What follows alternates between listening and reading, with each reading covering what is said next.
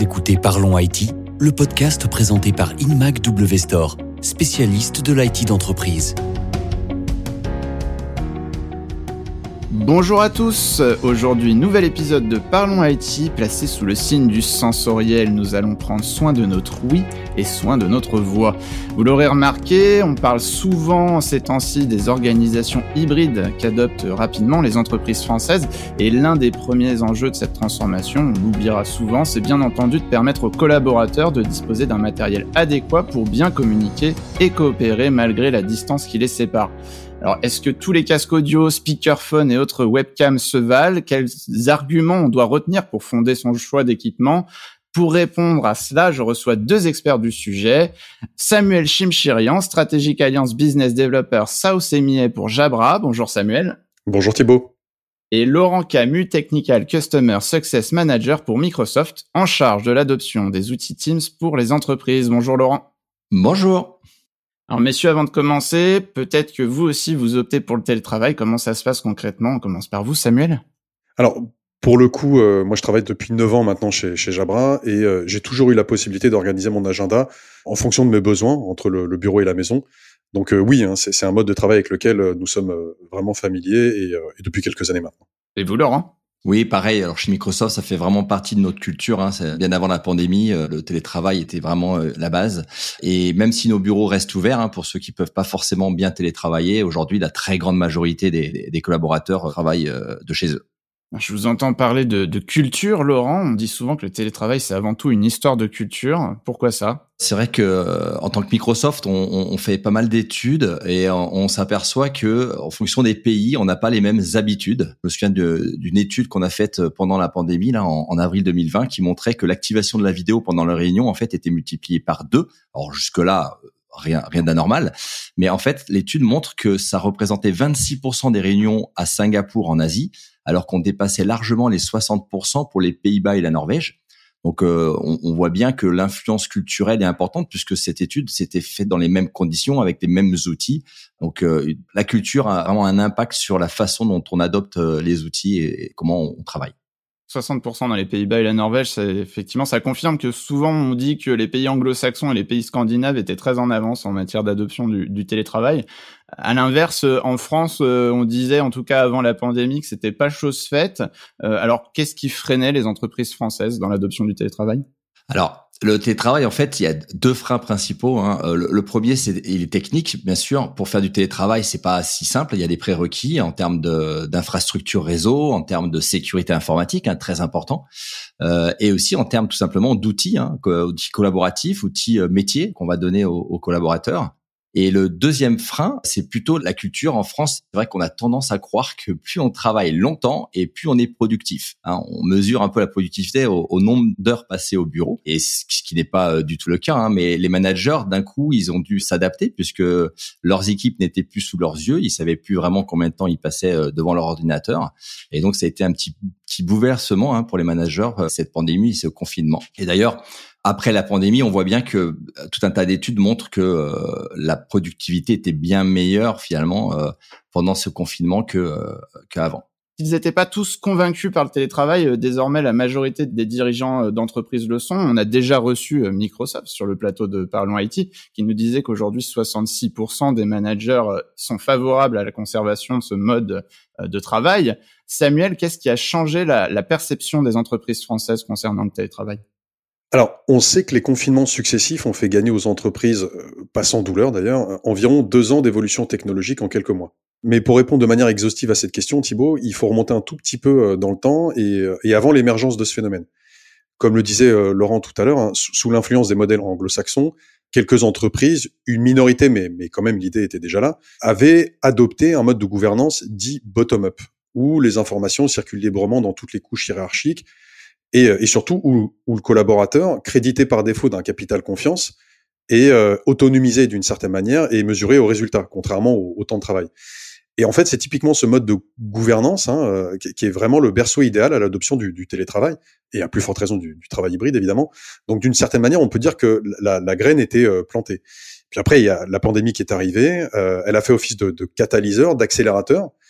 Et encore une fois, comme le disait Laurent, hein, les dirigeants d'entreprise se sont rendus compte que leurs collaborateurs pouvaient être tout aussi euh, productifs.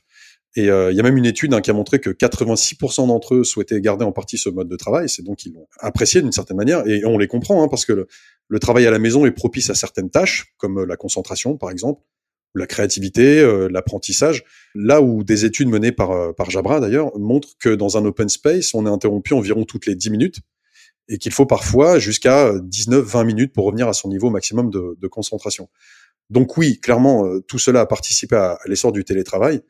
Et pour finir, on sait aussi que la possibilité de faire du télétravail est un argument vraiment de taille pour retenir et attirer euh, de nouveaux talents. Et euh, bah, j'écoutais par exemple dernièrement à la radio une étude de, de l'APEC, hein, donc l'association pour l'emploi des cadres, et cette étude mettait en lumière le fait que on a d'un côté un taux de chômage qui est historiquement très bas chez les cadres, environ 3%, et, euh, et de l'autre côté, on a un cadre sur deux qui serait potentiellement pardon, prêt à refuser un poste, euh, aussi intéressant soit-il, si l'entreprise concernée n'a pas adopté une charte pour mettre en place le télétravail. Donc on, comprend bien le côté vraiment stratégique du télétravail et du travail euh, hybride et on voit bien l'évolution et, le changement de perception. Oui, ça, devrait être bien reçu par euh, les entreprises de l'IT notamment où, les tensions et, les, concurrences en matière de recrutement sont, sont assez fortes. Alors toutefois, euh, tout ne peut pas être parfait du point de vue des relations professionnelles, de la collaboration, du management. Ça a forcément un impact, toute cette distanciation des effectifs finalement, quelles sont les, les nouvelles problématiques auxquelles se heurtent les entreprises aujourd'hui? Alors, vous avez raison, euh, Thibault, hein, tout n'est pas parfait, ce serait bien entendu trop facile. Et oui, injecter du télétravail dans une entreprise, ça a clairement des impacts. Alors, à ce sujet, Jabra a commandé une, une vaste enquête l'année dernière, ce qui nous a permis de récolter beaucoup d'informations, et ce qui a révélé notamment que l'un des enjeux forts pour l'entreprise était de mettre en place une stratégie d'adoption du télétravail. L'organisation elle-même va devoir s'adapter. Il faut euh, communiquer en interne, il faut mettre en place des guidelines, euh, il faut adopter une charte du télétravail et faire en sorte que les employés puissent s'investir dans ce changement. Et puis, ça challenge aussi le mode de management dans une organisation hybride. On ne peut pas manager euh, de la même manière que dans une organisation où on met tous les collaborateurs dans, un même open space. Donc, il faut anticiper, il faut former les managers pour maintenir une forme de lien et, et d'esprit d'équipe.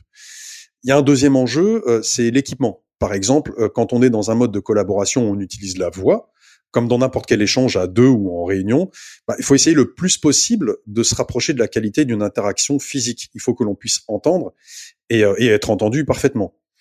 Donc le, choix de la plateforme de communication est évidemment capital, euh, ainsi que tous les outils qui vont graviter autour, outils vidéo, mais outils audio aussi, bien entendu. et, la vidéo est évidemment plus que recommandée parce qu'elle ajoute, si vous voulez, toute la sphère non verbale dans la communication. Et d'ailleurs, pour étayer ce propos, euh, il y a un, laboratoire qui s'appelle euh, Aragon Research et qui a fait une étude selon laquelle, dans une réunion à distance, la vidéo permet d'augmenter la productivité de 40%. Donc, bah, on peut dire que c'est presque incontournable hein, dans un modèle euh, hybride. Et pour aller plus loin, il faut que tout le monde puisse avoir accès à tous les outils en permanence et avec la même expérience quel que soit l'endroit euh, où on travaille. Et il faut aussi que ces outils puissent être une valeur ajoutée pour l'utilisateur et non un frein. Il ne faut pas qu'il y ait une barrière, euh, technologique pour limiter les, problématiques techniques et du coup dépasser la distance physique, estomper la sensation euh, d'éloignement bah, qu'on peut avoir quand on travaille pas au bureau justement. En tout cas, vous soulignez bien une notion euh, d'écosystème à la fois entre euh, la solution de communication unifiée, puisque c'est comme ça qu'on va parler euh, notamment des, solutions telles que Teams, n'est-ce pas, Laurent, et des périphériques audio qui servent à nos collaborateurs pour pouvoir utiliser correctement les, les fonctionnalités de cette solution. Alors, autre enjeu de la transformation hybride des entreprises, depuis deux ans, on entend parler d'entreprises qui souhaitent réduire leurs espaces du bureau, puisqu'on les comprend, moins de personnel sur place, peut-être moins d'intérêt à avoir euh, des charges locatives élevées. Laurent Camus, est-ce que euh, le bureau va disparaître avec le télétravail? Ah, ce qui va disparaître, oh, peut-être pas quand même. Euh, nous, ce qu'on observe, c'est deux modèles différents hein, chez nos clients. Le modèle centralisé, où finalement le, siège devient une vitrine de la culture d'entreprise et, on lâche tous les petits bureaux annexes euh, on les ferme et euh, on peut mettre et ils mettent par exemple à disposition des collaborateurs un peu plus éloignés ben, des, espaces de coworking par exemple qui se développent beaucoup. Hein, on en voit de plus en plus. Et le, modèle euh, complètement décentralisé, donc plus, forcément de sièges, de gros sièges, mais on va aller ouvrir des petits bureaux là où se trouvent les collaborateurs. Donc ça, c'est les deux modèles que, que l'on observe.